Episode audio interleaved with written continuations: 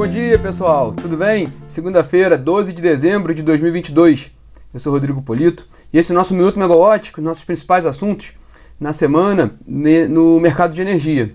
Bom, essa semana é uma semana bem menos intensa, é, com menos eventos, menos compromissos no mercado de energia, porém muito importante porque pode haver uma definição com relação ao novo ministro de Minas e Energia, já no, no governo de Luiz Inácio Lula da Silva, né? É, e, e, também essa semana é interessante porque ela termina com dois leilões relevantes, né? Um leilão de linha de transmissão da ANEEL, o segundo desse ano, e também o leilão de áreas do pré-sal, o primeiro leilão de áreas do pré-sal sobre o modelo de, do sistema de oferta permanente. Aí na sexta-feira a gente explica com mais detalhes como é que vai funcionar esse leilão. Bom, então abrindo a semana, né, abrindo pelo dia de hoje, ocorre hoje às duas horas da tarde a diplomação da chapa vencedora das eleições presidenciais, com Luiz Inácio Lula da Silva como presidente e Geraldo Alckmin como vice-presidente. Lembrando que na semana passada Lula anunciou os primeiros nomes que vão compor o seu ministério, e aí o destaque foi o de Fernando Haddad para uma parte importante, né, para o Ministério da, da Fazenda. E com a diplomação hoje, a expectativa é que ele anuncie novos nomes, né, formando um pouco mais seu time de ministros. Na área de Minas e Energia, né, para, o, para o Ministério de Minas e Energia, ainda há muitas dúvidas no mercado sobre quem, quem vai ocupar esse cargo. É, alguns nomes já foram cogitados no, nos, desde que Lula foi eleito, já surgiram vários nomes ali que foram falados né, mas nada muito definido assim. O, próprio governo, o novo governo, né, não deu um sinal mais claro de quem pode assumir essa posição. Mas a gente vai fazer aqui um, um, um compilado dos nomes, dos principais nomes que foram cogitados, né? Não só a gente acompanhou, como outros veículos também é, divulgaram esses nomes mais falados.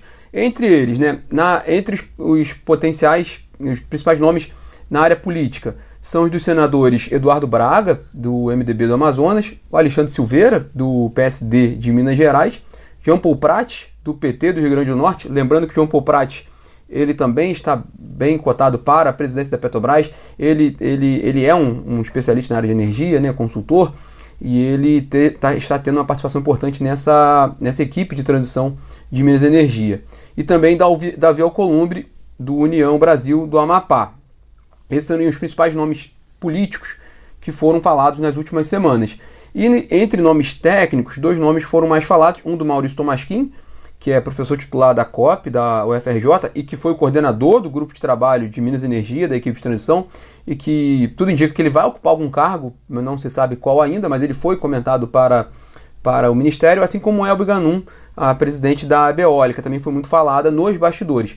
Mas tudo indica, né, pelo desenho que tem sido feito, é que deve ser de fato um nome político. Né? Quem deve assumir esse, esse cargo é um, é, um, é um, político, até pela, pela, pelas negociações que o próprio o presidente Lula tem feito com os outros partidos para compor uma aliança para dar governabilidade para, para o novo presidente. Então a indicação, a tendência é mais para o nome político, mas não tem nada definido, como a gente falou no início, e é talvez o principal ponto aí para a gente acompanhar durante a semana. Um dado interessante, né?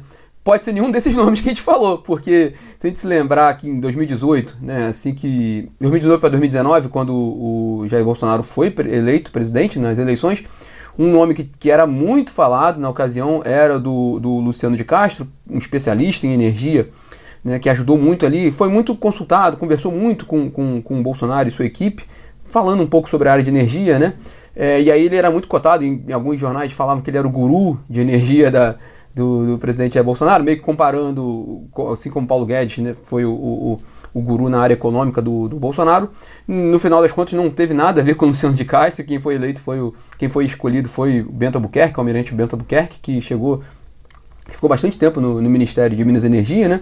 Então isso é só um exemplo de que pode ser, não, não tem nada mesmo claro, ainda é, acertado, e como depende muito também das negociações políticas, tem discussões sendo tomadas no, no, no, no, Congresso, né, a questão da PEC, da transição, tudo isso é colocado em jogo na definição do novo ministro. Mas a gente vai acompanhar muito de perto e vai ser certamente o principal assunto dessa semana no mercado de energia. Completo o dia de hoje, uma, uma agenda de empresas, né, a Alupar. A Alupar faz um encontro anual com investidores hoje, agora pela manhã, Lembrando que nesse período de ano ocorrem muitos esses Investors Days, né?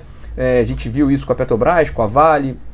Semana passada teve a S Brasil, teve a Engie e agora é a vez da Lupar. É uma, uma geradora, mas uma importante transmissora de energia do país, com uma receita superior a 5 bilhões de reais essa receita anual. Então é um, um agente importante e que pode dar alguma luz ali, né? Talvez é o que vai mais chamar a atenção hoje sobre o que pode, o que ela pode falar sobre esse leilão de transmissão de sexta-feira, né? Dar um pouco da sua expectativa para esse leilão que ocorre no apagar das luzes no final do ano, embora geralmente há um leilão de transmissão nessa época do ano, mas no momento ainda crítico de, de das cadeias globais, de um, de um momento externo desfavorável e de um, uma dificuldade maior né, de, de, de, financiamento. Então, ver como é que vai ser essa competição nesse leilão. Se vai ser tão acirrado como a gente viu nos outros leilões, ou se vai ter um pouco mais de cautela e quem vai mais participar, né? Se vão ser os grandes gru grupos do setor de transmissão ou novas companhias, empresas arrematando áreas menor, é, lotes menores. Enfim, essa é a expectativa para esse leilão. Também a gente vai falar um pouco mais sobre esse leilão na sexta-feira. E seguindo a agenda, né? É, amanhã terça-feira, tem reunião ordinária da ANEEL. A gente falou um pouquinho sobre ela na sexta-feira, quando a gente comentou sobre a pauta, né? Destacando o orçamento da CDE para 2023, a revisão tarifária da Light, no âmbito daquela, daquele processo judicial envolvendo a, a, a nova lei sobre os créditos, a devolução dos créditos tributários, reajuste tarifário da Equatorial Amapá, antiga CEA, a Energisa Acre, Energisa Rondônia e também a definição sobre o teto e o piso do PLD, o preço de liquidação das diferenças, para 2023. Amanhã também a gente fala com um pouco mais de detalhes sobre essa reunião da ANEEL. E o outro destaque fechando a semana é sexta-feira mesmo com esses leilões. É, no leilão de linha de transmissão, são 15 empreendimentos em jogo, é, cruzando nove estados do país, com expectativa de investimentos de 3,5 bilhões de reais, fechando ali o, o cardápio de leilões de linha de transmissão de 2022.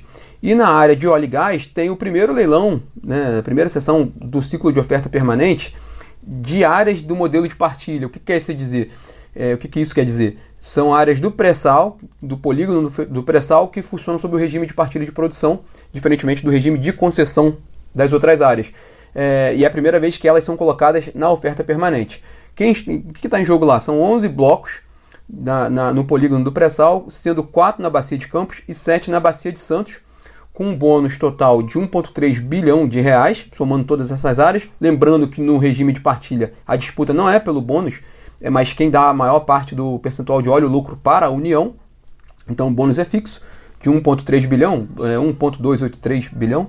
É, e a estimativa do governo é que os investimentos nessas 11 áreas alcancem 150 bilhões de dólares, elas sendo desenvolvidas. Né?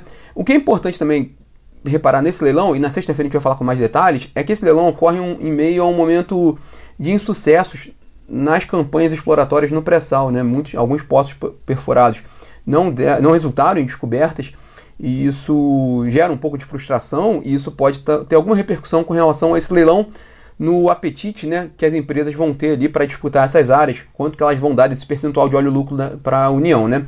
Em que pese que o preço do petróleo está numa tendência alta ainda, né?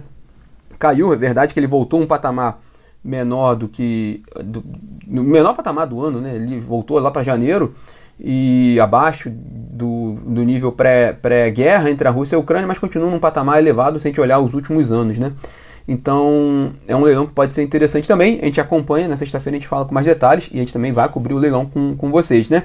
Então, para fechar nosso bate-papo de hoje, para ficar de olho, muito importante é essa definição que pode vir para o Ministério de Minas e Energia, então a gente, a gente acompanha ali com cautela, e também qualquer movimentação em torno do projeto de lei 2703, que foi aprovado semana passada na Câmara, que ele foi para o Senado, a gente vai ver se pode ter alguma movimentação nesse, nessa reta aí final de ano, ou se ficaria mesmo para 2023, o projeto de lei que, que estende um pouco mais ali o prazo para para novos sistemas de geração distribuída terem acesso às regras atuais né, de subsídios e aí não teriam que pagar pela, pela tarifa fio da energia compensada até 2045. Né? A gente tem bastante material sobre isso na plataforma para quem quiser ter mais informações, entender um pouco mais sobre isso, porque também é um tema que está muito quente por causa pelo por como ele avançou rápido no, na Câmara.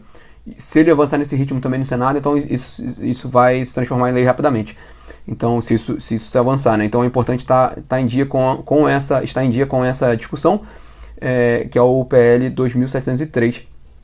de, desse ano, que estende ali o, o não só estende o período né, da, da, da para novos projetos de geração distribuída terem acesso aos benefícios atuais, como inclui as PCHs né, no, no, no substituindo é, aquela, aquelas termoelétricas que devem ser contratadas no âmbito da lei da privatização da Eletrobras, no Centro-Oeste, poderia ser parte desse, desse montante pode ser composto por PCHs, pequenas centrais hidrelétricas, em vez das termoelétricas. Mas a gente também acompanha todos esses passos e tudo que houver de novidade em relação ao que a gente falou aqui hoje, a gente atualiza tanto no, no, na plataforma megawatt.energy quanto no aplicativo. Então, se vocês ficarem de olho aí, também a gente, a gente faz a notificação para quem estiver no aplicativo pode, pode receber informação, né? Bom, pessoal, esses são os destaques dessa segunda-feira. Amanhã está de volta aqui às 9 horas. Tchau, tchau.